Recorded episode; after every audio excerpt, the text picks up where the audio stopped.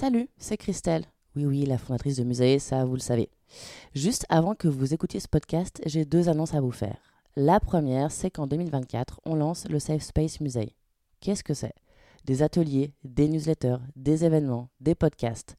Bref, en fait, c'est un espace de ressources et de solutions pratiques pour vous aider à prendre soin de votre santé mentale au quotidien. Les deux premières thématiques qu'on va aborder, ça va être les TCA et la dépression. Et pour vous proposer une information vérifiée, accessible et utile au quotidien, on s'est associé à deux personnes clés de la communauté scientifique. La première, c'est Michael Worm-Herminger, chercheur, enseignant, auteur et producteur du podcast Les mots bleus. Michael, vous l'avez déjà entendu sur le musée. Et la seconde personne, c'est le docteur Astrid Chevance, psychiatre, docteur en santé publique et porteuse du projet de recherche Compare Dépression. Alors pour retrouver toutes les infos sur Safe Space, allez sur musée-tomorrow.com. Et hop, attendez, la deuxième nouvelle, c'est que pour aller plus loin dans notre engagement en faveur de la santé mentale, on a décidé de soutenir la recherche scientifique publique sur la dépression. Alors si vous vivez ou avez vécu une dépression, votre témoignage peut changer la donne et peut contribuer à faire avancer la recherche. Pour ça, rejoignez Compare, la communauté de patients pour la recherche sur compare.aphp.fr. Allez, je vous laisse. Bonne écoute.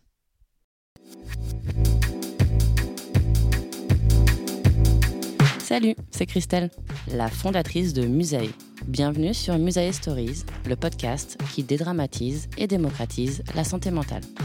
Ce que je veux faire ici, c'est partager un point de vue holistique, décomplexé, accessible à toutes et tous sur la santé mentale.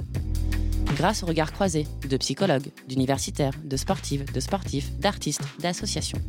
Musae Stories est un porte-voix pour les personnes engagées et touchées par la santé mentale, car prendre soin de notre santé mentale est un engagement durable et citoyen.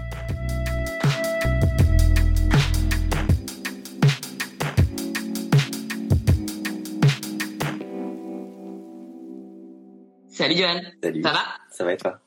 Ouais, très bien. Bienvenue sur Musae. Merci beaucoup. Merci pour l'invitation. Ah, bah, écoute, avec plaisir.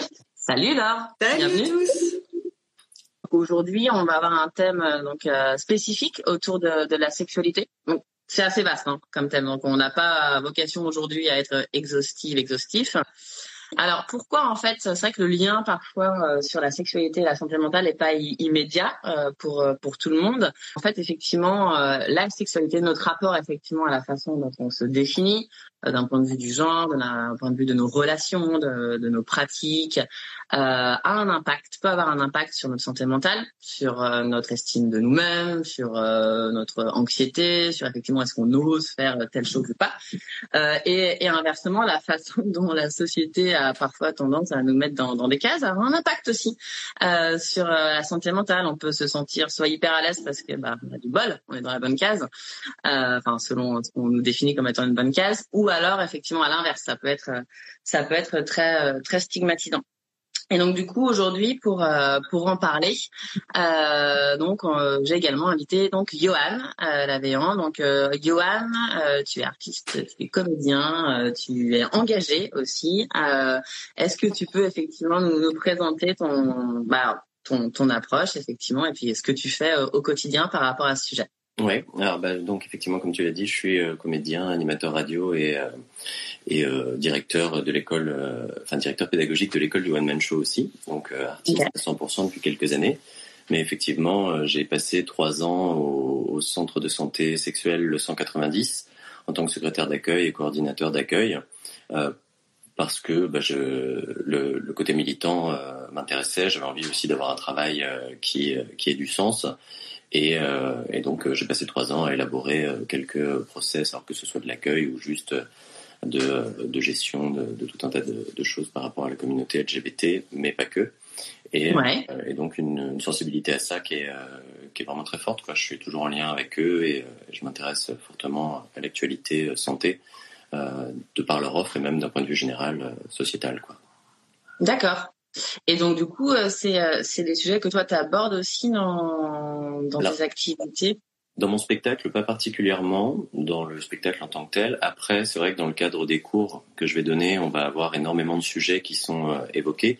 Et là, par contre, euh, tout ce qui va être euh, bah, des, des, des sketchs peuvent euh, entretenir des clichés euh, de genre, euh, des, choses même un peu misogynes, sous couvert de faire rire. Et c'est vrai que l'humour va soulever énormément de sujets Et moi, je ne veux jamais censurer qui que ce soit, mais informer au minimum les personnes sur ce qui se fait aujourd'hui, ce qui se dit aujourd'hui, quels sont les combats, etc. Pour juste éduquer à mon niveau. C'est pas c'est pas un truc trop magistral, mais c'est informer les gens de bah, des problématiques actuelles de la société, parce que en tant qu'humoriste, on a une responsabilité de, mm-hmm. de passer des messages et pas forcément entretenir des clichés. Il y a, il y a énormément de, ça existe encore énormément. C'est vrai que mon positionnement par rapport à ça serait plus d'orienter les gens vers une véritable actualité et juste l'envie de s'informer. Et euh, après, plus dans le format des chroniques radio euh, que je vais faire euh, de manière hebdomadaire sur Vivre FM. Là, souvent, comme sur la chronique, on va être sur quelque chose d'un peu plus éphémère et plus dans l'actualité. Je vais me permettre, selon les, les semaines, de, de parler. J'ai fait énormément de chroniques, par exemple, au moment du 1er décembre pour la lutte contre le VIH, par exemple, la journée mondiale de, du droit des femmes aussi. Enfin, dès qu'il dès y a une actualité très présente là-dessus, ça me permet d'écrire dessus et ça me permet d'une de, faire rire tout en informant, quoi, ce qui est pour moi une bonne, une bonne méthode. Dans mon spectacle, je parle pas particulièrement de sexe. Je pas ouais. que je suis homo, mais j'en parle autant que de mon strabisme et de mes origines bretonnes. D'accord. J'en je, je, profite pour dire que le strabisme n'est pas une position du Kama Sutra. Non. Non, c'est important. Le strabisme, c'est ce qui est le fait que je filme par en dessous. C'était bon ça. Et euh, mais, mais, mais c'est vrai que, euh, que l'humour, enfin en tout cas la tonalité positive et, l'humour, euh, c'est une manière de, de, déclencher effectivement une discussion, une conversation et des gens qui pourraient effectivement être soit timides, soit réfractaires ou soit effectivement qui trouvent que ce type de sujet peut être anxiogène. Donc c'est c'est un bon levier quand même généralement. Oui. je, je trouve pour faire passer pour faire passer des messages. Et euh, notamment, donc tu parlais du, du, VIH, et donc je crois savoir que le 190 du coup œuvre plus particulièrement par rapport euh, par rapport à ça. Mmh. Bah, à l'origine, le 190 a été créé il y a un peu plus d'une dizaine d'années, et l'objectif c'était répondre à une problématique, parce que c'est des médecins, c'est à l'origine Michel Oyon, médecin infectiologue, qui a voulu créer un espace, un safe place quoi, pour euh, les personnes séropositives, mais aussi les personnes LGBT qui n'étaient pas reçues de manière bienveillante et informée dans des structures plus classiques, euh, hospitalières, cliniques ou autres. Et l'idée, c'était justement, principalement avec euh, justement les, les, personnes séropositives, mais euh, mais aussi bah, justement faire des dépistages pour détecter les personnes séropositives ou non. Et l'actualité, l'activité du centre a évolué justement avec l'évolution bah, des mœurs, des épidémies, etc. Et donc aujourd'hui, ils se sont complètement élargis sur tout un tas de, de, choses. Donc il y a toujours les suivis euh, des personnes euh, qui vivent avec le VIH. Il y a aussi bah, donc énormément de dépistage. Ils ont eu l'agrémentation CEGID, donc les centres euh, d'information de dépistage gratuits. Je le dis dans le désordre, c'est ça le truc. Et là, pour le coup, bah, c'est des dépistages gratuits, anonymes si besoin, etc. Ce qui permet de toucher aussi des gens qui n'ont jamais fait de dépistage et qui sont un peu frileux vis-à-vis de ça qui veulent pas en parler à leur généraliste et tout. Et il y a aussi eu tout un élargissement de l'offre avec la sexologie. Euh, donc là vraiment euh, pas du tout. Euh, enfin c'est du paramédical ou du médical. J'ai pas les bons termes, mais en tout cas c'est vraiment plutôt la c'est Laure qui pourra nous dire. Mais euh, la sexologie euh, est très importante justement sur un positionnement personnel, de couple, etc. Et pas forcément LGBT d'ailleurs. Hein. Le, le, centre a été créé pour les LGBT, mais pour les gens qui ont besoin d'un espace où on n'est pas dans le jugement. Euh, L'idée, c'est que si euh, quelqu'un arrive en consultation et annonce qu'il a eu 50 partenaires dans le mois ou 1000 euh, dans l'année, le problème, c'est pas de dire vous avez des pratiques complètement déviantes ou quoi que ce soit. C'est un fait et on, s'adapte en fonction, quoi. Et c'est vrai. Il y a eu aussi euh, de comment dire de la dictologie avec euh, les problématiques euh, dont on parlera certainement tout à l'heure euh, de chemsex ou autres, des, pratiques qui, qui, sont en pleine explosion en ce moment, et l'arrivée de la PrEP, un traitement préventif contre le VIH aussi, a, a complètement boosté l'activité du, du centre. quoi. D'accord, ok. Avant effectivement de, de, rentrer, parce que je trouve ça intéressant de parler de, de la PrEP qui est pas forcément très connue encore, et, euh, aussi des problématiques d'addiction, notamment liées au, au contexte d'isolement social qu'on a connu, enfin, qu'on connaît encore un peu.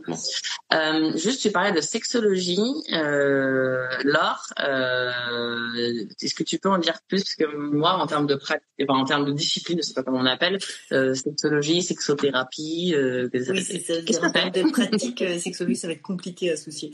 Alors bah, déjà, il y, a, il y a deux termes, il y a sexologie et sexothérapeute. La sexologie, elle va euh, être euh, théoriquement, alors après il y a encore des, des, des de clocher sur les termes, elle va être pratiquée par des personnes qui ont une formation médicale, ce sont donc des médecins qui vont répondre aux problématiques euh, d'ordre sexuel en engageant notamment les problématiques physiologiques. Est-ce que cette problématique aujourd'hui, est-ce que ta difficulté érectile, est-ce que ton trouble de, de, vaginisme, ton trouble de lubrification, ton trouble du désir, il est lié à un dysfonctionnement médical?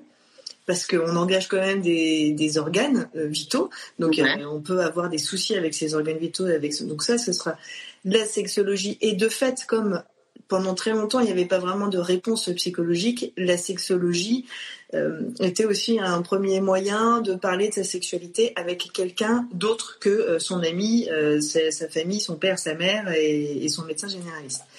La sexothérapie, donc c'est là où moi je me positionne, c'est-à-dire je ne suis pas médecin et je vais vraiment poser, interroger ce qui se passe au niveau du premier organe sexuel, à savoir le cerveau et l'esprit. Qu'est-ce qui fait que des mêmes problématiques que tu vas pouvoir emmener chez le, chez le sexologue, pardon, et eh ben en fait tu vas le résoudre chez le sexothérapeute parce que si à un moment donné il y a quelque chose qui te bloque dans tes peurs, dans tes représentations, dans tes croyances, dans ton expérience de vie, dans plein de choses, alors euh, ça va euh, engager des comportements qui vont limiter la sexualité et euh, le plaisir épanoui. Ok. Mm. En fait, effectivement, c'est un peu ce qu'on avait vu bah, sur les croyances limitantes de manière générale, enfin par exemple, et du coup qui s'applique également à notre rapport à, à la sexualité. Bah, exactement. Alors justement, euh, quand on parle de sexo, de sexualité, je trouve que c'est un, sujet qui est absolument passionnant et j'adore ce, j'adore ce métier. C'est un endroit qui est vraiment à la rencontre de manière euh, très intense et très contrastée de toutes les corollaires, quoi, psychologiques, euh, sociologiques, mmh. éducatives, expérimentales.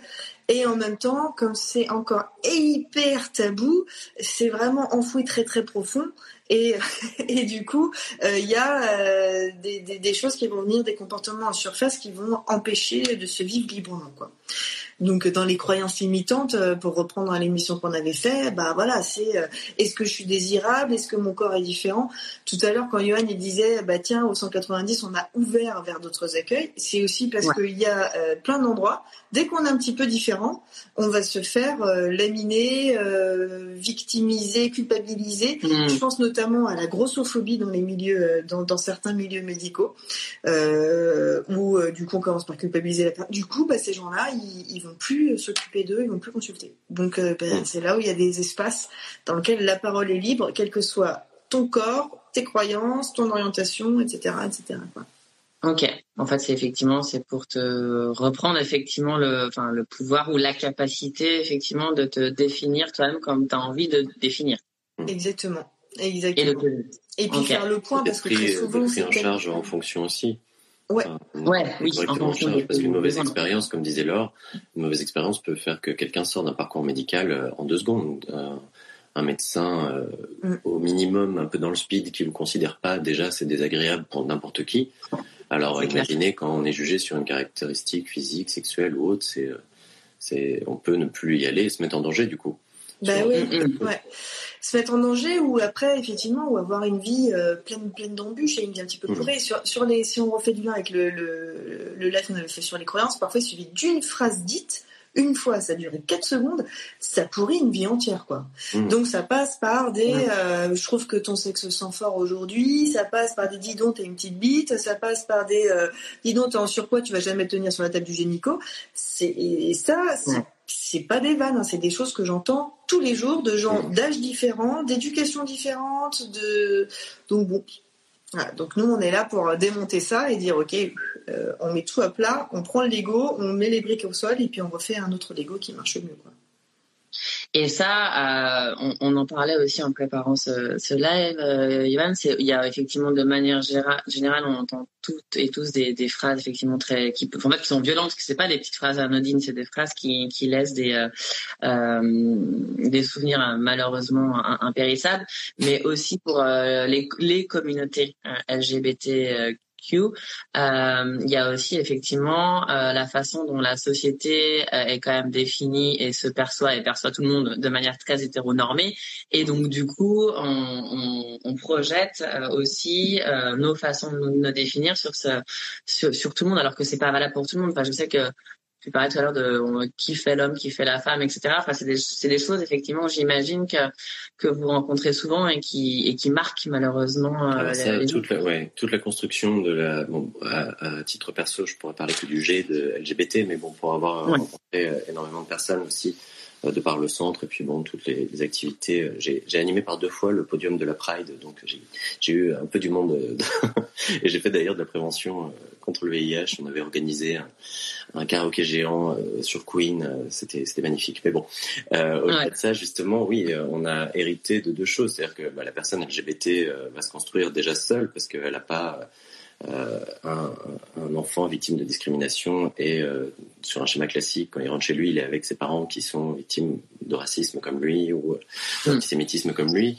alors que le, le, la jeune LGBT va rentrer chez lui et elle et bah, va être seul. Il pourra pas. Donc c'est une construction qui est, qui est, très solitaire et, euh, et le côté hétéronormé euh, prédomine.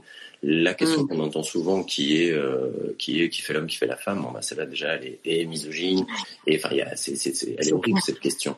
Mais malheureusement, on a aussi gardé des, euh, des termes, mais qui sont tout à fait acceptés par la communauté, comme actif, mm. passif, euh, donneur, receveur. Et donc, mm. la notion de passivité est quand même est quand même terrible, quoi. C'est c'est au-delà de l'étoile de mer. Je pense que ça ça, ça laisse des, des marques aussi derrière, et surtout c'est très limitant c'est-à-dire que euh, c'est vraiment des catégories qu'on peut euh, précocher sur son profil, sur des applis de rencontre, etc.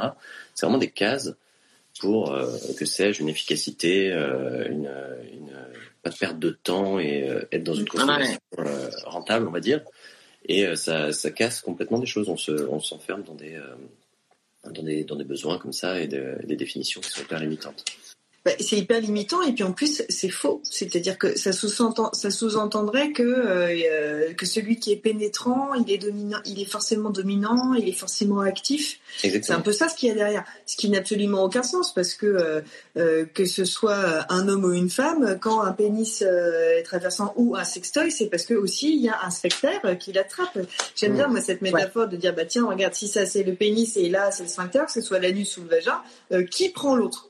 Mm. Et je trouve que ça, mm. ça, commence à bien, ça met bien un peu les trucs en, en perspective parce que ça veut bien dire qu'on est deux ou peut-être plus, hein, deux ou cinq ou dix ou vingt, mais en tout cas, chacun est actif et proactif dans ce qui est en train de se passer. Et s'il y a une passivité, c'est parce qu'elle est désirée même si elle n'est pas forcément mise en mots, il euh, y, a des choses qui se mettent comme ça. Sauf si il y a un biais cognitif, il y a un travers qui s'est mis en place, et du coup ça devient une souffrance. Mais mmh. la réalité ressentie, c'est pas du tout passif ou actif. C'est mmh.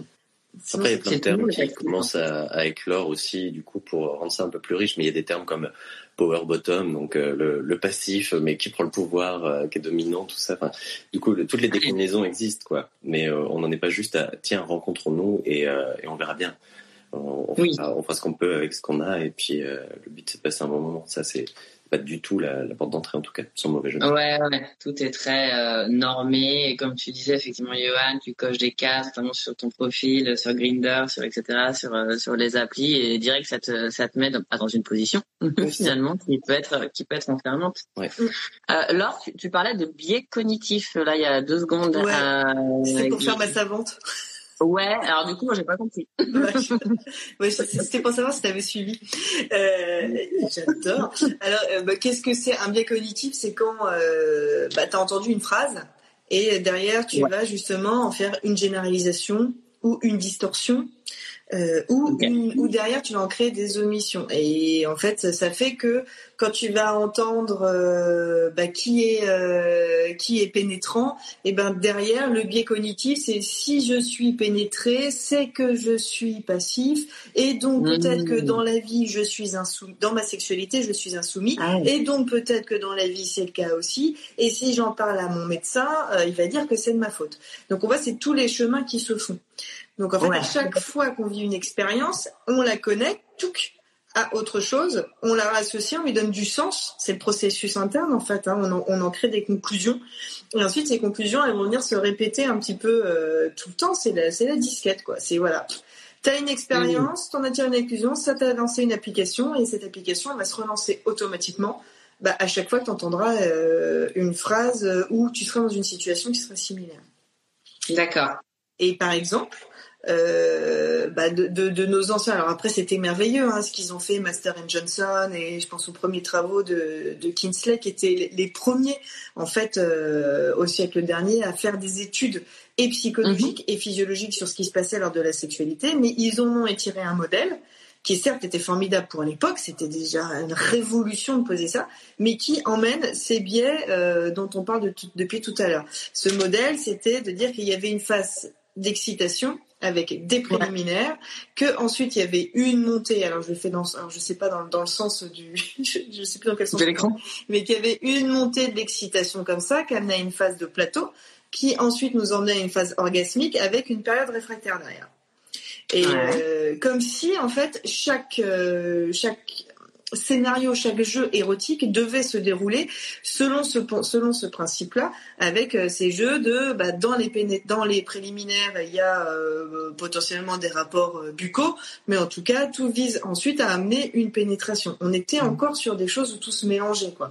Est-ce que mm. l'orgasme chez une femme il est forcément vaginal? On sait qu'aujourd'hui ça n'a plus de sens, que c'est le clitoris et les parties internes du clitoris qui l'emmènent.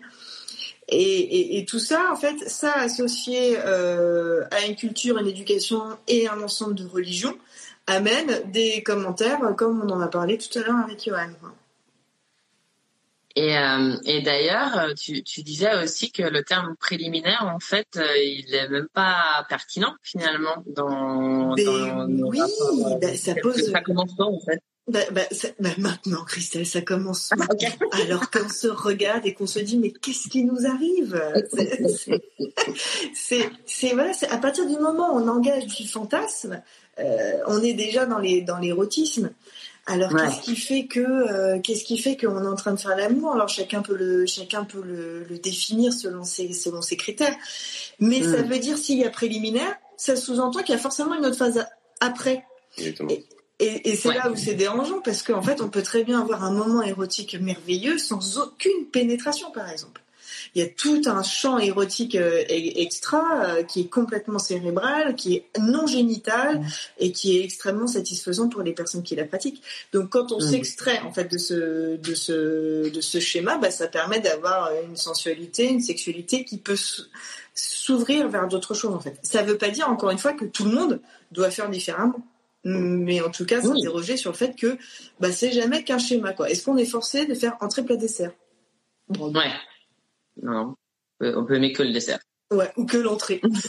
ou que l'entrée. Ça dépend. Et, euh, et, du coup, euh, ce genre de, de, questions, Ivan, vous les abordez aussi euh, au 190 Oui, complètement. C'est-à-dire que, et notamment sur, parce qu'en sexologie, il va y avoir un suivi psychosexo, notamment dans le cadre d'abus. C'est-à-dire que des gens qui mm. ont était, comme disait Laure, en fait, sur ce qui est considéré comme des préliminaires, mais qui pour eux, elles, étaient euh, suffisamment satisfaisantes. Mm-hmm. Et le, bah, je, je, je, me sens pas bien parce que j'ai eu un rapport. À la base, je voulais juste que ce soit des bisous et au final, ça allait plus loin, mais en même temps, euh, je l'avais bien cherché, etc. On a des gens à, à écouter, euh, les aider à comprendre aussi ces schémas-là. Et effectivement, préliminaire implique une suite. Enfin, il y a, y a, beaucoup de choses dans les mots et dans les, les pratiques qui qui, qui, fait que les gens savent plus trop euh, où, euh, où se passe euh, ce que disait Laure aussi quand on préparait l'émission, la, la, zone grise du consentement. Mm. Ouais. Bah, en, en, psychosexo, il y a, y a, beaucoup beaucoup de choses comme ça. Et euh, après, sur les pratiques sexuelles, alors après, c'est vrai que l'objectif du 190, ça va être de dépister euh, principalement des IST, MST. Hein, il y a quand même une, une, mm. révisée de, de, casser des chaînes de contamination. Mais euh, ces questions justement de sexualité, de désir aussi sont tout le temps présentes, de désir, de positionnement et euh, de fluctuation de la sexualité. Quoi. On peut être asexué euh, pendant une période et puis être très euh, se sentir passif à un moment, se sentir actif à un autre euh, et, et voilà. Donc c'est oui c'est complètement évoqué souvent. Et c'est vrai que les mots déterminent tellement de choses surtout et déjà il faut déjà avoir accès à ces mots donc ça passe par l'éducation. Mais quand on l'a pas et qu'en plus on, on, nous, nous informe pas et on nous juge ça, ça vient vite ça peut vite devenir compliqué dans un parcours médical quoi. Ouais Bah oui, oui. Mais ça, ça pose. euh, il y, a- il y a plein de choses qui se disent là. C'est la, fa- la fameuse zone grise qu'on dit et qu'on Mm. dit. euh, c'est une, zone qui est particulière et passionnante parce que euh, dans, les, dans les règles du consentement, il y a quelque chose qui est fondamental, c'est révocable à chaque instant. Mhm. Et donc effectivement, dans ce qui va être engagé euh, dans un début d'une sensualité, d'un fantasme, d'un désir, euh, n'est pas forcément voué à aller vers le geste d'après qui va emmener euh, à l'orgasme de l'un des deux, surtout si c'est subi. Mais Ouais. ce, que, ce, ça pose après comme question, et c'est les problématiques que je rencontre aujourd'hui au cabinet, c'est mais du coup, comment fait-on pour savoir si on est dans le bon endroit du consentement? Est-ce qu'il faut toujours le revalider? Et alors, quelqu'un on peut se dire, est-ce que ça casse pas un peu le trip, quoi? Ça va? Attends, Oui. Encore? Hum, Là, je peux? Hum. Ouais. Ah, tu- oh. Et donc euh, c'est tout un, c'est- là où on se rend compte vraiment de l'importance de la co-création en matière de sensualité et de sexualité pour qu'elle pour qu'elle soit bien vécue en fait. Que c'est Oui. un échange en, en permanence sans forcément devoir demander. euh, Et la moustache, euh, je peux la toucher à droite? Mais par rapport à ce point du, consentement, euh, donc on en a beaucoup parlé, euh, bah, notamment cette année, notamment par rapport à l'inceste, notamment aussi par rapport par rapport aux, femmes et à des situations de, de, de harcèlement euh, qui euh, qui ont été mis à jour. Mais j'imagine aussi que euh, vous aussi vous rencontrez soit au 90, euh, soit dans ton cabinet, euh, des personnes qui sont un peu paumées, qui ne savent plus comment s'y prendre. Et je pense notamment effectivement peut-être plus aux mecs hétéros par rapport à cette question du, du consentement. Enfin, est-ce que c'est des, c'est un élément qui revient souvent toi dans tes consultations là Ah moi, euh, oui, beaucoup. Moi, Ouais. Oui, beaucoup, euh, beaucoup chez les hommes. Alors il y a, il y, a, il y a ceux, qui- alors chez les hommes et chez les femmes, mais mais ce qui est vrai, c'est que euh, aujourd'hui la, la, la, la problème du con- le, le problématique du consentement, ça reste tabou et de l'agression, c'est tabou, mais Souvenons-nous que c'est encore plus tabou chez les hommes. Donc la, difficulté de parler de l'abus chez les hommes, que, que, que ça ait été subi ou commis. Commis dans, dans- je m'explique. Euh, C'est-à-dire qu'aujourd'hui, moi j'ai beaucoup d'hommes qui arrivent en me disant, bah moi je vois le hashtag MeToo, euh, on me parle de zone grise, on me parle de culte, de culture du viol. Qu'est-ce que c'est que cette histoire? Moi j'ai grandi en regardant Han Solo rouler des pelles à, à la princesse Leia sans lui demander son accord, et on m'a dit que c'était comme ça que je serais sexy. Et maintenant, je sais plus quoi en faire. Donc du coup, il y a une perte, il y a une perte euh, il y a une perte de sexualité. On ne sait plus comment toucher l'autre.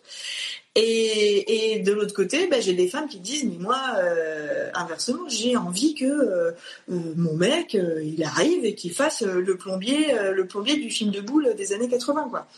Donc tout ça ne veut pas dire que ça ne doit pas se faire, se vivre, mais ça remet encore une fois la question de comment vous communiquez ensemble sur ce qui vous plaît, ce qui ne vous plaît pas, ce qui est parce que rien n'est jamais euh, acquis et comme c'est éducatif, le système neurologique qui récompense le désir, il s'éduque, il n'y a pas c'est comme ça.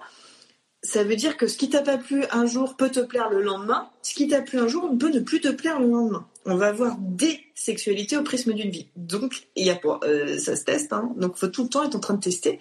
Et est-ce que Ouais. chacun se sent libre et légitime de se tester sans craindre d'être un bourreau Moi, j'ai vraiment rencontré des hommes au cabinet qui me disaient, mais euh, j'ai l'impression d'être M le maudit, quoi. C'était vraiment euh, ultra compliqué pour eux. Et ça veut bien dire qu'on doit tous euh, déconstruire et reconstruire ensemble qu'est-ce que la relation à l'autre. hein. C'est un vrai phénomène de société là dans les sketchs euh, qui vont être proposés euh, déjà sur les plateaux ou même dans le cadre de l'école. euh, Ouais. Beaucoup de questions de bon de, de garçons mais aussi de femmes sur c'est quoi le consentement, ironiser totalement sur le fait, euh, bah, comme tu disais, euh, Laure, en plein acte, est-ce que je demande euh, entre chaque euh, entre chaque va-et-vient, est-ce que je demande le consentement permanent? Ça, ça génère énormément de, de réflexions et de, et de blagues aussi pour l'ironiser au maximum, mais, mais en parler. Mais il se passe vraiment quelque chose, quoi. Et euh, Ouais. là, on est vraiment dans la, la décennie de, de, ce, de ce sujet. Je dirais euh, que ça, c'est peut-être l'affaire DSK et Nafissatou Diallo qui a, qui a lancé, euh, qui a lancé Mm. là. Et depuis, on voit que chaque année apporte sa libération de parole, ce qui est bien, mais ce qui, de fait, euh, nécessite une mise à jour et de la communication. Quoi.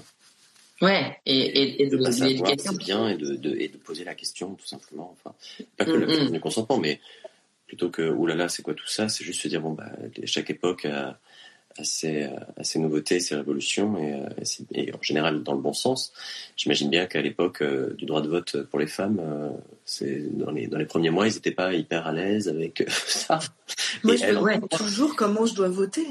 Ah ouais, non, non, mais je t'expliquerai. Je, je, te ferai du planning là. Ah, merci, merci toi, homme, de pouvoir m'évoquer. Ah, bah nous voilà mais, euh... mais euh, et, aussi euh, par rapport euh, par rapport aux, générations, il y a bah, tout évolue et, c'est tant mieux et les questions sont sont pas les mêmes euh, et, par rapport effectivement à tout ce qui est MST, maladie et compagnie. moi, en préparant le sujet puis en préparant la newsletter de, de, de ce matin, je me rends compte que bah voilà sur Instagram on te parle effectivement du consentement, on te parle de la culture du on te parle du plaisir, etc. Euh, alors par contre, le, VIH, bah, en tout cas euh, après les les personnes nées après après les années 95, on en parle beaucoup moins. Et j'ai l'impression que c'est effectivement un peu euh, devenu, bah en fait, comme quoi effectivement le, VIH était réglé, on avait trouvé un vaccin, mais c'est pas le cas. Je sais pas toi, euh, Ivan, de ton expérience, euh, c'est quoi tes retours, euh, tes retours par, par rapport à ça? Alors il y a effectivement quelque chose de très générationnel. Après, la culture pop est un peu en train de se, se bouger aussi sur la, notamment les séries. Quand je vois les séries comme Sex Education ou des choses comme ça, mm. j'aurais grandi avec ça. Je pense que ça m'aurait énormément aidé. Hein. Moi, j'avais que le gay dans Dawson et éventuellement la petite sorcière dans Buffy pour avoir des représentations LGBT. C'était un peu un peu léger, alors que là maintenant, bon bah on a, on a tout un tas de, de représentations et ça c'est merveilleux.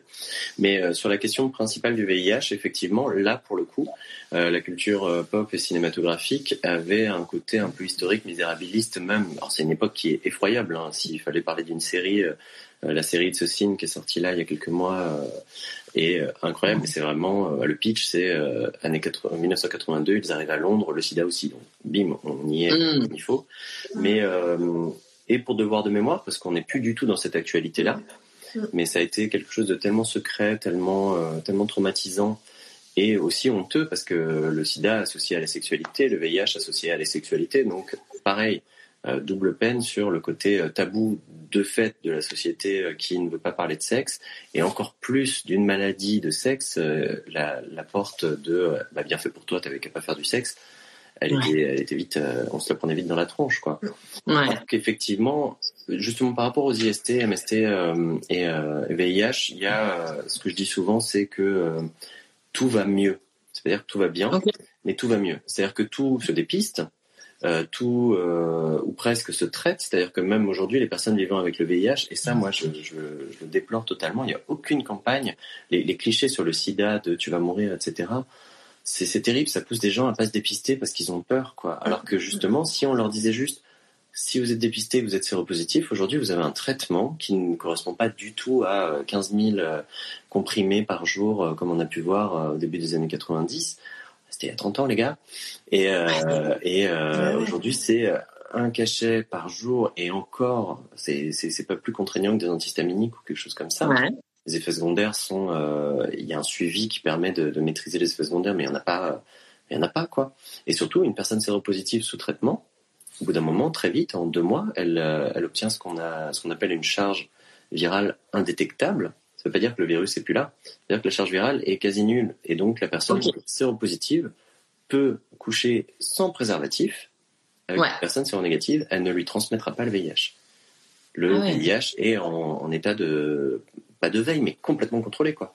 C'est d'ailleurs le, principe de la PrEP euh, qui, qui, est prise dans l'autre sens. On en parlera tout à l'heure, mais en, l'occurrence, justement, le VIH, c'est vraiment un truc de génération. C'est-à-dire que tous ceux qui sont nés avec une éducation sexuelle euh, dans les années, euh, enfin, qui étaient ados ou jeunes adultes dans les années, ou même adultes, enfin, tous les gens qui ont connu en étant sexués le, le VIH/SIDA, ça a été, ça a été effroyable. C'est-à-dire que c'est associé vraiment le sexe au mal, quoi. Et donc le mal, M-A-L. Euh, c'est mm, mm. vraiment le, le, truc euh, horrible. Et, euh, et donc le, le, boulevard de bah oui, bah, c'est sexuel, c'est pas bien, vous l'avez dit. c'était c'était c'était open bar quoi. Mm. Ouais. Et aujourd'hui, maintenant, il y a très très peu d'éducation. C'est-à-dire que bon, j'ai 37 ans. Donc j'ai eu éducation sexuelle à l'école avec, c'était pas sur des bananes, mais c'était sur des verges en plastique, comment mettre un préservatif. On a, on a eu énormément, énormément d'éducation par rapport au préservatif. Et aujourd'hui, les jeunes générations, le préservatif, c'est c'est si on n'a pas de pilule du lendemain, c'est juste mmh. par rapport à la grossesse, quoi. C'est pas du par rapport aux IST. Et, euh, et, surtout, on a entendu des choses, mais c'est pas des cas isolés. On a entendu des choses comme euh, des, des, jeunes, euh, des jeunes gens d'une vingtaine d'années qui disent ben, moi, je ne couche qu'avec des gens de mon âge pour être sûr de ne pas avoir le, le SIDA. Et donc, c'est bon, déjà, gros problème de logique. Hein. Euh, qu'est-ce qui te dit que tes partenaires ne couchent pas avec des gens plus vieux si vraiment le SIDA et puis le SIDA n'est pas visio hein. Exemple du biais cognitif oui, carrément. Euh, je ne vois pas, je ne comprends pas. Et donc ça là-dessus, oui, le VIH, ça avance vraiment très bien. Il y a des, il y a des phases de, de vaccins euh, en, en, cours de test. Il y a l'arrivée de la PrEP. Il y a cette histoire d'indétectabilité qui est juste merveilleuse hein, maintenant. Mm. Maintenant, les, les, personnes qui malheureusement décèdent euh, des causes du VIH, parce que pareil, on mélange VIH, SIDA, VIH et le virus. Et SIDA, c'est le stade dit terminal, on peut aussi en revenir, euh, etc. Les gens qui meurent d'une cause du VIH sont euh, parce qu'ils n'ont pas été, c'est d'une précarité terrible d'un point de vue santé, ils n'ont pas été détectés, ou ils n'ont pas été dépistés, ils ont développé une pathologie euh, annexe. C'est maintenant que dans ces cas-là qu'on en meurt. Quand c'est des personnes tout à fait précaires qui qui ont malheureusement une, une comorbidité ou n'importe quoi. Mais ça, on en parle beaucoup. D'ailleurs, ça, ça a fait là toute la période du Covid, etc c'est euh, ça bénéficie aussi euh, de l'éducation sexuelle. On parle de PCR depuis un an, alors que la PCR ça existe depuis toujours. Enfin, euh, les, les cotons-tiges, ah, ah, bah oui. Justement, les IST se dépistent toutes et on peut ne pas avoir de symptômes pour ça. Moi, c'est pour ça que ça me faisait rire quand tout le monde parlait de PCR. Quand je voyais ma ouais. mère parler de PCR, moi, le PCR, je, je l'associe à autre chose. Je l'associe aux IST. Arrête de te plaindre avec ta narine. Ouais, bah voilà, la narine, ouais. pas parce que il y a on rigolait beaucoup pour les, prélèvements rectaux euh, en Chine quand ils avaient fait ça, mais effectivement, bah, la, muqueuse rectale est hyper euh, hyper euh, responsive pour pour tout ça. Et donc, on mm. fait des tests PCR euh, laryngés, donc dans la gorge, et en rectal pour pour retrouver chlamydia et gonorrhée. Et, et d'ailleurs, c'est deux cotons différents, hein, je tiens à le dire. Oui, oui, oui, oui, c'est très important de, les distinguer. Bon, ça pareil, hein, c'est des, blagues qu'on fait tout le temps pour dédramatiser. ne réutilisez pas. Mais, euh, mais ouais, euh, les, tests PCR existent depuis toujours. En fait, c'est juste la méthode, mais elles nous permettent de, retrouver les IST. Et euh, l'autre chose qui est aussi super importante par rapport aux IST, c'est qu'elles se traitent toutes. Il y, y a plein de choses. Aujourd'hui, il n'y a que le VIH contre lequel on n'a pas un, un, vaccin ou quelque chose qui l'éradique. On a quelque chose qui le contrôle totalement. La thérapie est super efficace pour le contrôler. On est même à se poser la question, enfin, c'est ce, qui, ce qui est en train de se faire, une injection mensuelle de traitement peut suffire aujourd'hui.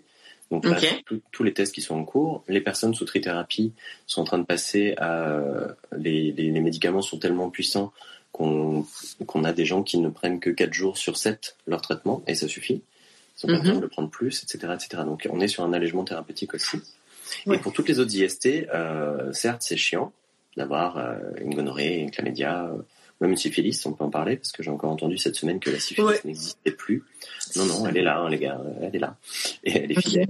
Euh, euh, et, justement, il y a des traitements pour tout. C'est-à-dire que gonorrhée, chlamydia, bon, bah, c'est euh, antibio sous forme de piqûre ou antibiotique. C'est pas plus qu'une otite en termes de traitement. C'est même. Mm.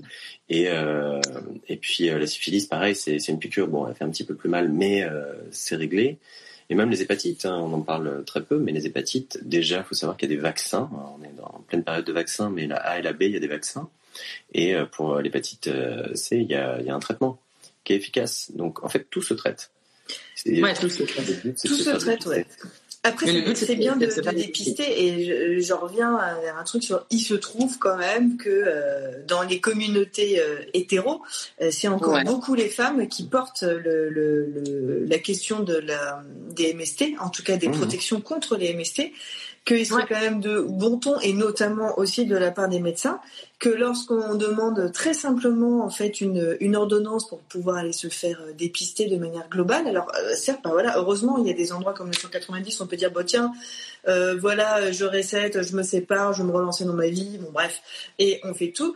Moi aujourd'hui je discutais avec avec encore une, une cliente qui a 30 ans On dit quand elle a mhm. voulu se faire dépister ses MST, elle et son mec, euh, ils avaient les deux ordonnances côte-côte. Elle, elle en avait 50 à faire et lui, il en avait 5. Quoi. Alors que il est porteur des mêmes. Mhm. Donc, euh, on n'est pas là que pour parler de, de, MST. Pourquoi on parle de ça? C'est parce que c'est aussi la porte d'entrée vers une co-responsabilité. Tout le monde est engagé dans sa sexualité et c'est comme ça qu'on va la vivre de manière libérée. Donc, on, on dédramatise sur le fait que bah, c'est génial. On a une réponse médicale à proposer à l'ensemble de ce qui est connu.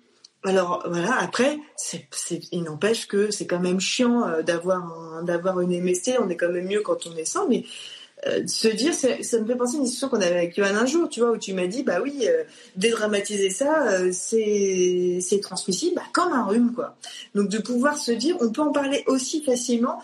Du coup, bah la sexualité, elle se vit aussi facilement parce qu'elle engage pas les mêmes questions de, voilà, est-ce que je vais être enceinte, est-ce que je me chope avec la média, est-ce que je vais faire on s'en fout, on y va, on se teste, c'est ok, ça se surtout, fait. il y a tout, ouais, c'est ça, on s'en fout et tout se traite, surtout. Il n'y a pas, il y a, rien de, il y a rien de magique. Et d'ailleurs, pareil, ce que je disais sur euh, les tests PCR euh, localisés, on a eu des cas de couples euh, hétéros qui, qui pensaient qu'ils étaient à deux doigts du divorce parce que monsieur était convaincu que madame le trompait parce qu'elle était tout le temps positive à, je ne sais plus si c'était gonorrhée ou chlamydia.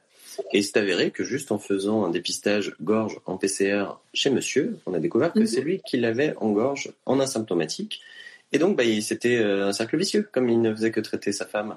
Bah, euh, bah, elle, ah, bah elle, se soignait et il a lui refilé euh, en, en buco-vaginal. Et, et c'est tout. Et donc, en fait, justement, sur les dépistages, le fait de dépister, même quand on n'a pas de symptômes, ça, ça casse les chaînes de transmission. C'est-à-dire que hmm. on peut l'avoir euh, en, gorge, en rectal, en vaginal et urétral. On est tout de suite sur des symptômes un peu plus euh, visibles pour des pour des IST en tout cas. Mais de, de dépister tout le monde sans euh, sans symptômes, bah, ça casse des chaînes de contamination pour des gens qui ont le les, petits virus comme ça, comme un rhume, hein, qui l'ont mais qui qui l'ont pas traité quoi. Donc, euh, ouais, bah mais ça veut dire qu'il y a encore euh, cette association aussi euh, sur laquelle, contre laquelle on doit lutter de sexualité égale opprobre.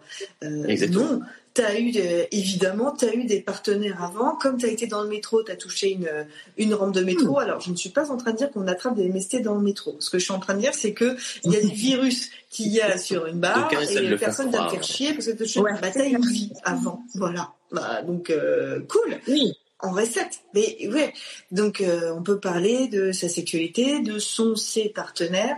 Euh, c'est normal. Euh, la, question de de se livrer à l'autre complètement vierge, enfin ça, on est on est sur un siècle dernier là. C'est mmh. et encore. Et au final, ça n'a jamais exister. Si on remonte encore dans l'histoire de la sexualité, si on remonte à l'Égypte antique, enfin, on voit bien que euh, de toute façon, les sexualités, elles étaient déjà euh, partagées. D'ailleurs, on parle de l'Égypte l'égalitaire. Hein. Il, y avait, il y avait quelque chose aussi sur euh, l'égalité homme-femme qui était complètement vécu différemment. Mm. Il y avait déjà des des témoignages de sexualité LGBTQR+, de, partout. Donc euh, voilà, c'est que depuis deux trois siècles qu'on nous a pris le chou, enfin depuis euh, la naissance du DJC. Et, euh, et en fait, il y a un moment donné, on peut juste se dire, ok, on se calme quoi. Ça existe depuis que l'humain existe. Donc on y va, on en voit, on apprend, qu'est-ce qu'on a envie d'en faire pour se vivre de manière plus épanouie. Il y en a, on parle de sex powerment, c'était le titre du livre de, de Camille Emmanuel. Ah, exactement, ouais, sex powerment. Et, et, en fait, finalement, mais oui, comme, comme vous dites, enfin, tout est question de, bah, de se faire dépister, de s'écouter, de communiquer, donc du coup de partager les responsabilités et effectivement la charge mentale qu'il peut y avoir avec. Et puis aussi, tout dépend de l'histoire qu'on veut bien te raconter. Mm. parce que parce qu'effectivement euh, il y a eu enfin, les communautés LGBTQ c'est pas nous qui les avons inventé mais ça existe depuis un petit moment euh, les sociétés matriarcales ça existe aussi mais bon elles sont un peu moins mis en avant enfin voilà en fait effectivement tout dépend de, du récit qu'on veut bien te, te raconter de la manière dont on le raconte effectivement mm-hmm. si on te raconte de manière très euh, euh, dans le jugement, euh, bah forcément tu te sens pas à ta place et tu vas essayer de te de te enfin de te conforter ou de rentrer dans une case bah, euh, dans laquelle tu te sens tu te sens pas à l'aise. Mmh. Exactement. Le message transmis comme ça, c'était tout bête, mais pour parler d'actualité avec le Covid. Je veux pas dire la Covid pour le coup. Mais on ne dit pas la Covid ici, on dit la Covid. Très bien. Le COVID. il l'a perçu directement. Et, euh, justement, il y avait eu dans le discours euh, du, du, président euh, il y a un an une phrase, mais qui était horrible, enfin horrible à entendre pour tous les militants et toutes les personnes concernées par le VIH, quand il dit on n'a pas connu une pandémie de cette ampleur depuis 100 ans, en parlant de la grippe espagnole. Bah, les millions de morts du VIH/SIDA te remercie, bonhomme. c'est, Et c'est passé sous silence totalement. Il y, a, il y a tout un tas de choses comme ça qui on entretient encore des trucs euh, incroyables. Et là, je parle que du VIH/SIDA, mais justement la sexualité d'un point de vue général, c'est euh, et c'est une, hypocrisie terrible. Pour vendre des glaces, on se retrouve avec euh, des nanas sur des capots de bagnole avec un, monokini, enfin non d'ailleurs juste un, petit petit bikini, on va dire. Euh, ouais. Ça ne choque personne. Et alors que une campagne euh, qui fait aussi polémique, mais pour d'autres raisons, de ah mon coloc est gay, la Versailles s'enflamme. Enfin, c'est c'est vraiment incroyable quoi y ces deux poids deux mesures selon ce qu'on ce qu'on y associe quoi. Ouais, ça prend des ça prend des, des proportions énormes effectivement. Enfin, mm. ouais. Et, non, non, mais ce que, ce que je voulais partager, c'est que au-delà de ça, donc il y, a encore des polémiques, il y a évidemment encore toujours, toujours euh, des, des, choses à faire, à dire, à continuer à mettre sur le sur la place publique, à lever l'omerta. Moi, ce qui me fascine, c'est que je reçois des gens au cabinet euh, de de 18 à 79 ans, c'est comme les jours Ravensburger, et moi-même, j'en ai avant. Et j'ai même eu la chance d'avoir euh, des clients, des clientes qui étaient mineurs, soit qui étaient venus parce avaient euh, une, des événements sinistres dans, dans, leur vie, soit parce que il y avait déjà les tabous qui étaient levés dans la famille et que du mm. coup on accompagnait naturellement son enfant chez le sexothérapeute qui vivait des difficultés. Alors ça pose la question de qu'est-ce qu'on partage, qu'est-ce qu'on partage pas, est-ce que ça, ça, ça vient rompre un peu le climat. Mais ce que je voudrais partager là, c'est que il y a des générations et en même temps, moi je suis surprise parfois de rencontrer des jeunes qui ont 19 ans et qui en fait mm. euh, ont l'air euh, comme ça branchés sur Insta, branchés sur Facebook, branchés sur tous les, les, trucs des réseaux sociaux et qui pour autant connaissent peanuts de leur corporalité, de ce que ça engage derrière. Ils n'ont pas osé, ils se sont euh, euh, remplis le cerveau d'idées limitantes et, et, du coup ils sont ils rencontrent des difficultés dans leur euh, dans leur sexualité. Alors que comme ça on peut se dire aujourd'hui si tu es passé à côté d'un schéma euh, d'un pénis ou d'un clitoris avec tout ce qu'on propose c'est que tu euh, c'est que t'es un t'as un borgne au milieu des aveugles. Enfin qu'est-ce qu'est-ce qui se passe? Et eh ben pourtant voilà. Et, et moi je consulte dans la cité dans un endroit dans lequel il y a énormément de monde. Donc du coup tout est accessible. Donc ça existe encore. Et malgré tout j'ai aussi des personnes de 70, 75, 80 ans qui euh, viennent de faire leur dernière rencontre et qui reviennent réengager leur sexualité en se disant bah voilà j'imagine que je suis un has-been, une has-been, je viens me remettre à jour, qu'est-ce qu'on peut faire? Donc euh, c'est pas parce que euh, on a 18 ans qu'on est plus informé que quand on a 80 et inversement en fait. Donc se poser toujours la question de qu'est-ce qui se passe, où est-ce qu'on peut trouver la ressource, quoi. C'est quoi l'amour, c'est quoi le désir, c'est quoi le fantasme? Est-ce qu'il y a forcément de la sexualité associée à l'amour? Est-ce qu'on peut complètement dissocier les deux? Qu'est-ce que ça représente tout ça? Mais il y a plein de choses, quoi, dans la librairie, dans, la BD, dans les films, dans les séries.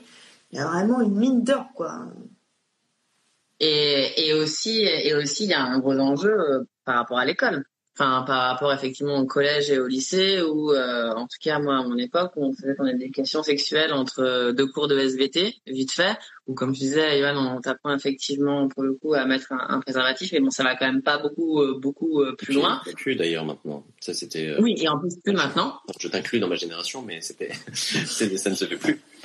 Alors moi je peux partager avec la, la, la, génération qui arrive ceux, de 14-15 ans, ils ont eu donc ces collèges, ils ont eu des interventions. Maintenant, il y a quand même des choses qui s'ouvrent, c'est un peu moins cliché qu'avant. Bah, déjà aussi, euh, les organes génitaux féminins sont représentés dans certains manuels. Toutes les écoles n'ont mm-hmm. pas adopté les manuels scolaires SVT avec euh, les organes génitaux féminin, mhm. euh, mais on, ouvrait un petit peu la parole, on sortait de ce qu'on avait, euh, votre génération, la mienne, un peu plus âgée que la vôtre, où du coup, nous, vraiment, sexualité, c'était soit MST, soit grossesse, quoi. Euh, à Jacques, aucun moment, on parlait de représentation, de fantasme, de désir, t'avais l'impression que, voilà, le jour où tu retirais ta culotte, t'allais en enfer.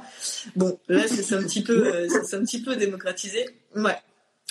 Euh, et là, y a, y ils sont maintenant dans les écoles quand même. Il y a, y a, pas mal de personnes qui font des interventions beaucoup plus ouvertes dans lesquelles euh, on libère la parole. On sépare aussi parfois les hommes et, et, les, et les femmes pour poser des questions en toute liberté, pour ensuite les rassembler pour qu'il y ait un moment d'échange et de communion où on va questionner le fantasme et l'élaboration du désir, l'amour en plus du corps, de la sexualité, de tout ce qu'on peut en faire. Donc euh, voilà, à un moment donné, on n'est pas que en train de te mettre euh, un jet d'eau bénite sur la gueule, quoi. Il y, a, autre chose qui se passe. Ouais. Et euh, Johan, tu parlais de, de l'importance de la pop culture aussi par rapport à ça, parce qu'effectivement il y a, il y a l'école, mais euh, il y a, tu parlais de Sex Education, qui est une série effectivement hyper forte pour pour démocratiser et libérer la parole. Mmh. Toi, est-ce que tu as des euh, recos euh, à nous faire euh, par rapport à, je sais pas, à des spectacles, à des émissions de radio qu'on peut suivre pour, pour parler de ça? Ouais, alors il y a une émission de radio qui s'appelle le Lobby qui, alors j'ai pas le, j'ai oublié de noter. il me semble que c'est sur Tsugi Radio, mais je vais peut-être dire des bêtises. Qui justement va parler d'énormément d'actu et bon là ça s'adresse donc à, la communauté LGBT. Au niveau, au niveau série, là pour le coup c'est Education, je trouve ça excellent. C'est une, un épisode, une problématique, euh, et euh, c'est traité de manière c'est hyper drôle et en même temps très touchant et très juste. On sent qu'ils ont aussi eu des consultants derrière pour mm. pour parler de, de ce qu'il fallait. Et au-delà de ça, la série est géniale, enfin avec l'esprit anglais, la liberté anglaise qu'il y a là-dessus. Euh, je parlais d'It's a Sin de Russell T Davis, qui est là pour le coup sortez vos mouchoirs, mais devoir de mémoire assez important, mais qui aide aussi. Moi, j'avais peur en le regardant qu'on soit encore dans l'écueil de ah, le SIDA, Philadelphia, même Dallas Bears Club plus récemment, euh, qui sont ouais. sur ces années euh, horribles. Les films sont super, hein. mais euh, à chaque fois, c'est bon, ok, super, SIDA, la mort. J'avais un peu peur de ça avec It's a Sin, mais en fait, c'est tellement les années 80, bon, bah, c'était il y a 40 ans. Et euh, on est déjà sur du devoir de mémoire aussi. Et puis de se dire, c'est mm. plus du tout l'actualité, quoi. Aujourd'hui, t'es un jeune mm. LGBT. Euh, je vois Armand Costner qui dit j'aime bien Sex Education. Ouais. et, euh, et, justement, le, le, le, Sex Education a, pardon, It's a Sin a quelque chose de, de, de, l'ordre du devoir de mémoire et de remettre ça sur son époque. Et on ne vit plus ça. C'est-à-dire qu'aujourd'hui, quand vous êtes LGBT, ben, vous n'allez pas à un enterrement tous les deux jours, parce que c'était la réalité dans les années 80. Et il faut aussi se rendre compte du chemin parcouru, il faut aussi se rendre compte de, des évolutions médicales. On, a, on, est capable en plus de communiquer sur du médical. Tout le monde est devenu expert euh, cette année en, en médicaux, euh, je ne sais quoi, complotisto, je sais pas quoi. Mais les infos passent. Je parlais de, des tests PCR. Les tests PCR existent depuis... Euh, depuis très très très longtemps. C'est juste une méthode de prélèvement pour euh, pour retrouver des germes ou, que sais-je. Mais euh, en l'état, voilà. Euh, et après sur le reste de la pop culture, ouais, il y a il y a, y a, tellement de choses en fait.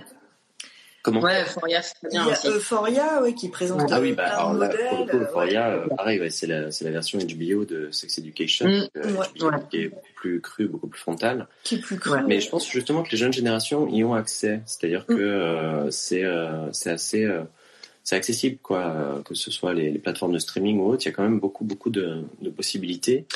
Et euh, on arrive à chercher l'info quand même.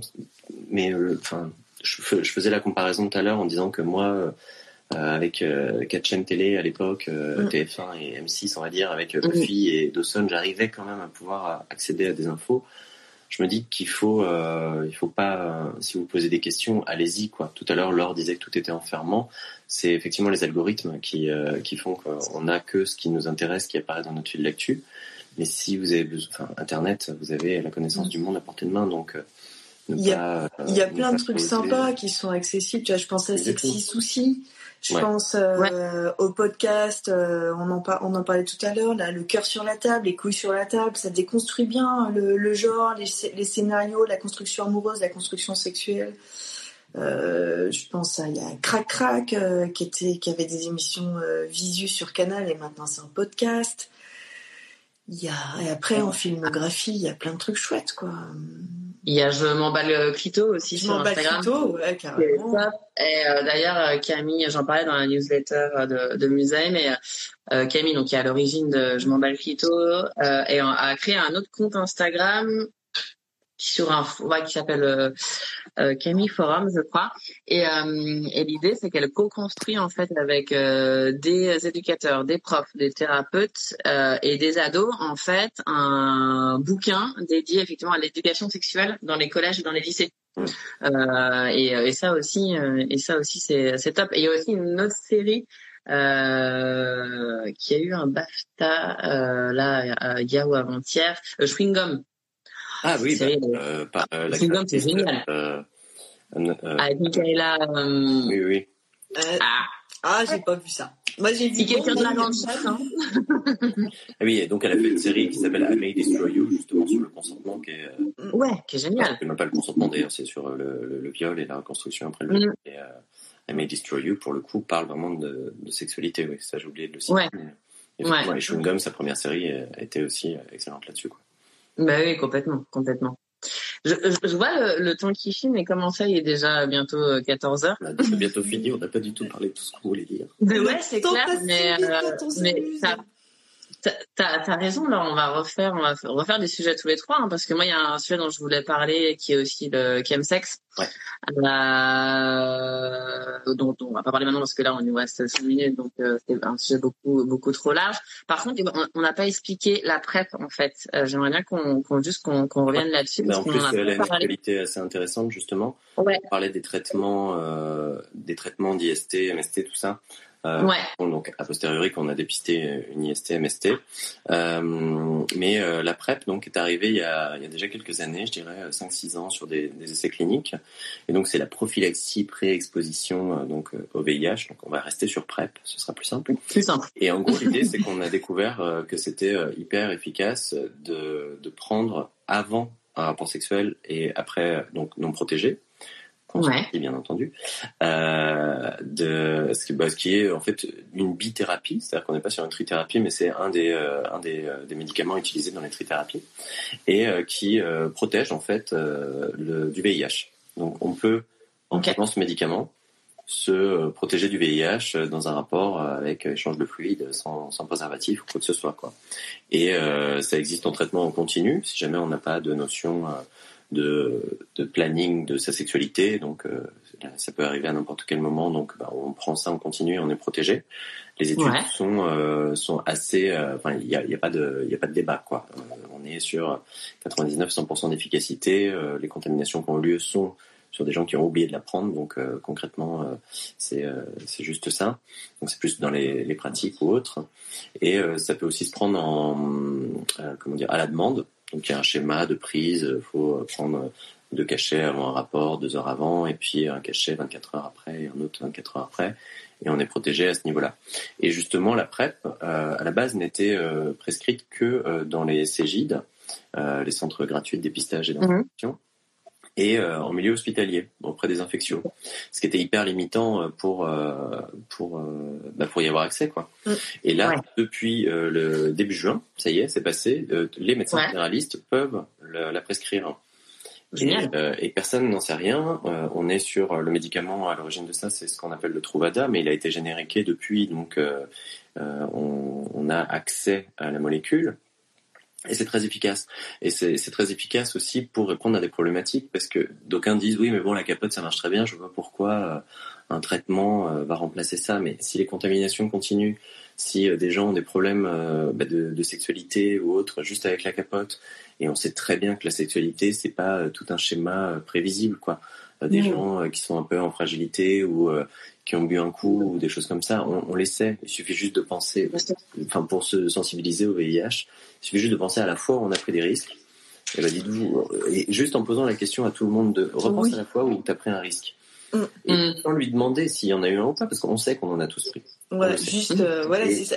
Juste pense à cette fois-là, et ben pour la personne séropositive, mmh. pas de chance, pour elle, ça a été euh, déterminant dans sa contamination, et pas toi. Ouais, on est tous, euh, on est tous plus ou moins exposés à ça. Et donc, dans ces moments-là, ouais, la PrEP, ça apporte un, un outil incroyable, quoi.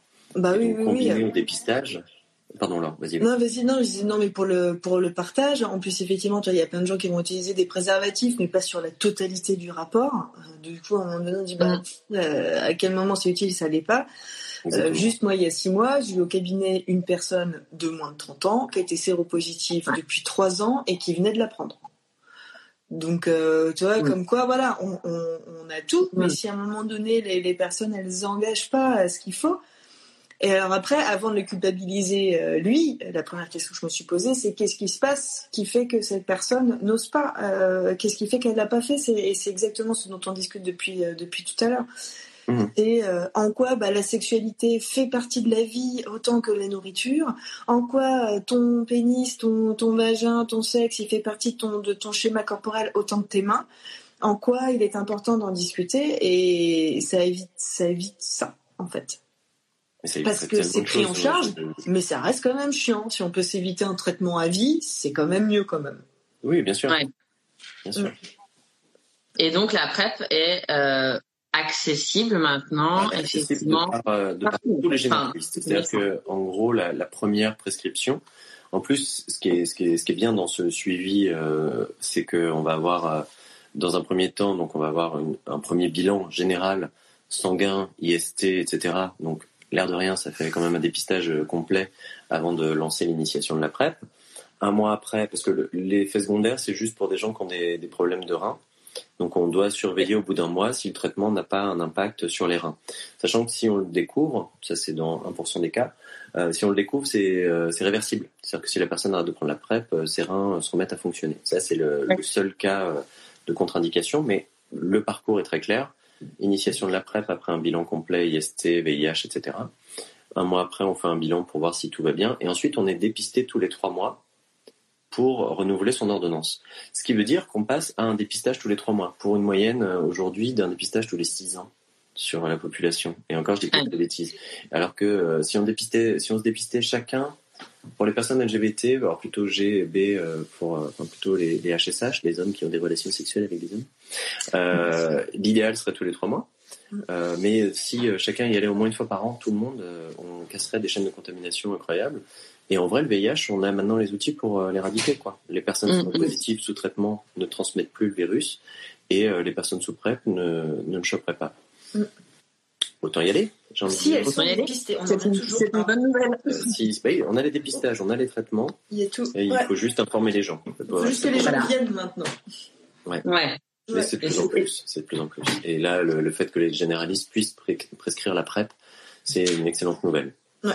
Bah, c'est super. Qui, qui, qui s'y intéresse. Mais ça. Ah, ça c'est un autre sujet, j'imagine. Un autre sujet.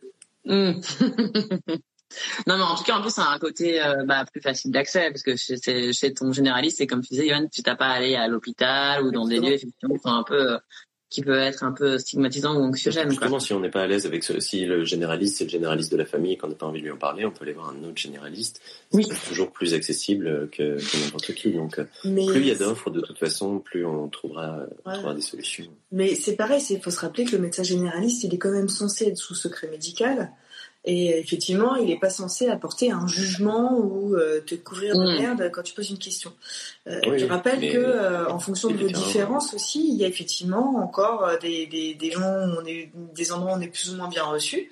Bah pour ça, pareil, on communique quoi. Moi, je suis pour communiquer sur les personnes qui font preuve de, de bah d'agressivité plus ou moins passive, de, de, de de problématiques euh, rencontrées en, en, tout genre. Et c'est pour ça qu'on peut aussi facilement sur Internet se renseigner sur quel médecin généraliste, quel spécialiste gynéco, urologue, angiologue je peux euh, consulter en sachant que je vais être bien accueillie et euh, quelle, quelle autre personne se montre, se montre sectaire. Et c'est en fait, c'est mm. tous ensemble, en apportant un petit peu notre pierre, qu'on va pouvoir déplacer la montagne.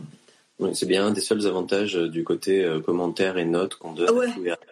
C'est qu'au moins on peut avoir accès, on peut avoir accès euh, justement à, à, ces infos LGBT friendly ou, ou juste safe, safe, place, etc. C'est c'est super important quoi. Donc basons-nous là-dessus. Bon, en tout cas, c'est une super nouvelle. Après, moi honnêtement, je le connaissais pas typiquement, moi je connaissais pas plus que ça avant de avant de préparer le, le sujet euh, le sujet ensemble. Et c'est qu'il y a un vrai effectivement euh, c'est pas pour les LGBT, hein, c'est pour tout le monde justement. C'est pour tout le monde d'ailleurs, oui oui. ouais, lancé, les, les, essais ont été faits sur des populations euh, africaines subsahariennes et LGBT, en plus d'ailleurs G et B. Et, ouais. Mais globalement maintenant c'est dans la problématique de VIH, c'est c'est vraiment une solution pour tous quoi. Top. En tout cas, sachez que chez Musée, vous serez toujours bien reçu, sans, sans, jugement et avec un ton positif. Euh, merci beaucoup, euh, Johan. Merci, euh, Laure, euh, d'avoir euh, accepté ce live. C'est un premier live sur le sujet, c'est pas forcément facile hein, de, poser des, des, questions. En tout cas, si vous voulez m'envoyer un message en privé ou répondre à la newsletter ou par mail, tout est dans le lien dans, la bio.